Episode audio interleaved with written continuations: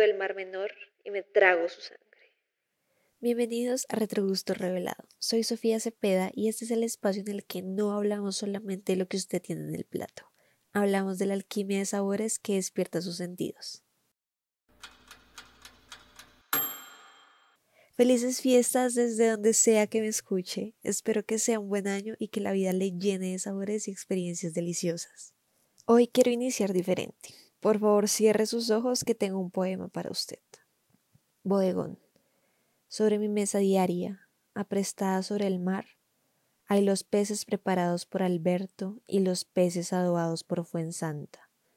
Vino y pan, con el manjar dulcísimo que se hacen por estos campos. A mi mesa de aquí no viene la carne.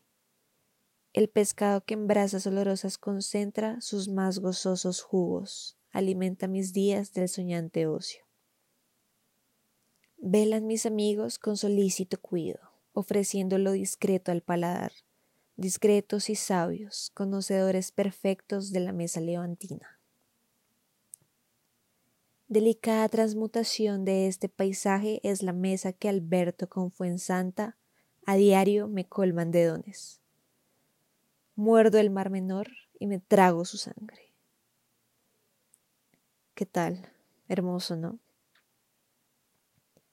Este poema es parte del libro de los poemas del Mar Menor de Carmen Conde. Pero bueno, usted se preguntará, Sofía, ¿por qué ese poema? ¿Quién es Carmen Conde? ¿Qué nos quiere decir? La comida realmente nos inspira a todos y para Carmen Conde realmente esto no fue la excepción. Hablemos un poco de Carmen y luego un poco sobre su poema.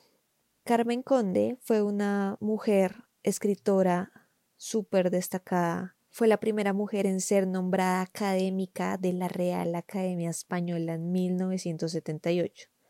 Ojo, porque su elección como académica fue un hito significativo ¿Por qué? Ella rompió con la larga tradición de exclusión de mujeres en esta institución. Además de eso, ella también fue una defensora activa de los derechos de las mujeres y luchó por la igualdad de género en la sociedad y en el ámbito cultural. Su contribución a la literatura a través de la poesía, el ensayo, la novela y el teatro además de su papel pionero, es la clave en la conquista de espacios para las mujeres en un ámbito académico, lo cual la convierte en una figura importante en la historia de la cultura española. Ahora sí hablemos del poema. Como ya les había dicho, este poema es parte de un libro titulado Los poemas del Mar Menor, el cual que está cargado de imágenes y símbolos bellísimos que pues realmente he tomado algunos para comentar aquí, que espero ser breve, pero también quiero que usted desde el otro lado pueda trazar ciertas conexiones conmigo. He seleccionado cinco símbolos, así que bueno, empecemos.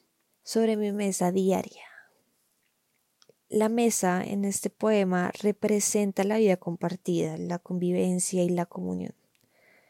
Es realmente ese escenario en donde se entrelazan las relaciones humanas convirtiéndose de cierto modo en un espacio sagrado que empieza a trascender la mera función de alimentarse. Es como ese lugar que se erige como un altar de conexión humana, donde la comida no solamente nutre el cuerpo, sino que también alimenta las relaciones y la espiritualidad. Es un símbolo de la generosidad y la abundancia que puede ser compartida.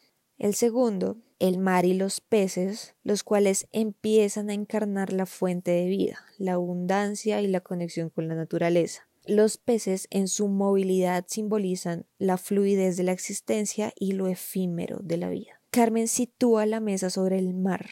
Al hacer esto, ella establece una conexión directa con la vitalidad del océano. Los peces preparados y adobados representan esa riqueza de la naturaleza ofrecida en la mesa, lo cual destaca la importancia de respetar y agradecer por estos dones. Tercero, el vino y el pan. Estos son elementos sacramentales que simbolizan la celebración, la vida y la espiritualidad. También representan la sustancia esencial para la existencia humana y la conexión con lo divino. Aquí la cosa ya se va poniendo un poco más sacra. El hecho de incluir el vino y el pan en el poema eleva la experiencia a un plano más sagrado. O sea, es que, a ver, gente, comer es un acto divino.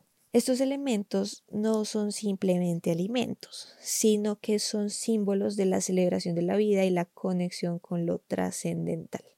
Ojito, tenemos la transmutación del paisaje. La mesa que transmuta el paisaje nos sugiere de alguna forma también una metamorfosis más allá de lo físico, lo que puede llevarnos a pensar en la creatividad, la transformación y la conexión armónica entre el entorno natural y la expresión humana.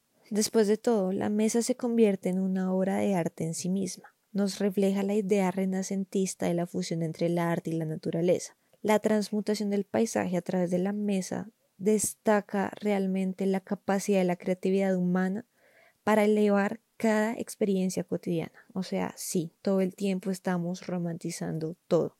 En términos de arte, esto es bellísimo. Si usted lo hace, no, no deje de hacerlo. Y bueno, si lo siguiente no resulta hermoso para usted, realmente déjeme decirle que está en el podcast equivocado. Morder el mar menor y tragarse su sangre.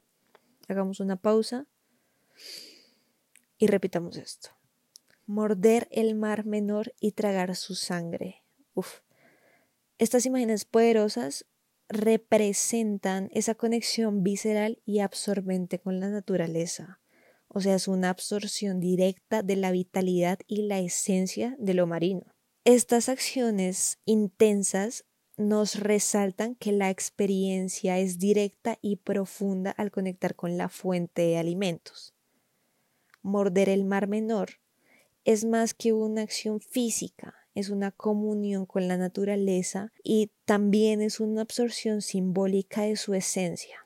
Si me como el pez, me lleno del mar o me convierto en un pez que se introduce al mar. Wow. Bueno, esto lo hablamos en otro podcast. en conjunto, el poema en sí nos teje un tapiz de símbolos que elevan la experiencia culinaria a un nivel espiritual nos sugiere que cada bocado es más que una ingestión física, es una celebración de la vida, una conexión con lo divino y una comunión con la naturaleza. En el sublime lienzo de nuestra experiencia humana, el acto de comer se convierte en un rito divino y una expresión artística que trasciende las limitaciones terrenales. Desde una perspectiva holística, la alimentación se manifiesta como una unidad estructural que abraza lo físico, lo emocional y lo espiritual. Desde la mitología griega, la ambrosía emerge como el néctar de los dioses, una esencia divina que confería inmortalidad. Este elixir, enraizado con la espiritualidad, se entrelaza con la mesa griega. Aquí vienen otras conexiones que ya dirás como, ah, ahora todo tiene sentido. Siempre tiene sentido. La mesa es el lugar como el templo, pues, donde los mortales, imitando a los dioses, participan en una danza de sabores que elevan la comida a un arte espiritual. Cada bocado es una ofrenda a la belleza, recordándonos que la alimentación puede ser más que una función fisiológica. Realmente se trata de una conexión con la divinidad. Si pensamos un poco en la riqueza cultural japonesa, vamos al otro lado, el hambre. La importancia del hambre realmente se muestra como un pilar fundamental. En la Tierra del Sol naciente, el ayuno y la restricción alimentaria no solo son prácticas físicas, también se convierten en una vía espiritual para alcanzar la iluminación. La mesa japonesa se convierte en un escenario de disciplina y respeto por el acto de comer. La necesidad se convierte en una puerta hacia la espiritualidad, donde cada bocado es un paso en el camino hacia la vacuidad y la comprensión profunda de la naturaleza efímera de la existencia. En el Renacimiento, la mesa se transforma en una paleta de expresión artística y cultural. Los objetivos renacentistas de revitalizar la cultura clásica y celebrar la creatividad se reflejan en cada plato. La culinaria renacentista se convierte en una fusión de lo visual y lo gustativo, donde los banquetes son grandes obras maestras que desafían la simplicidad y buscan la belleza en la sofisticación. La mesa, en este contexto, ese es el lienzo para la experimentación, la innovación y la conexión entre el arte y la alimentación. La holística naturaleza de la alimentación se manifiesta en cada uno de estos momentos históricos. La mesa, al ser más que un lugar para satisfacer el hambre, se convierte en un epicentro de significado y experiencia.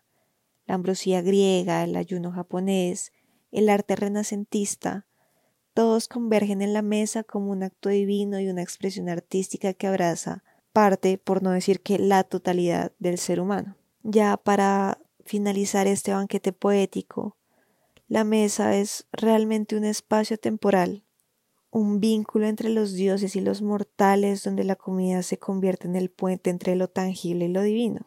En cada bocado, en cada acto de comer, encontramos una conexión con la espiritualidad, una expresión artística que perdura en el tiempo como una melodía celestial que resuena en el corazón de nuestra experiencia.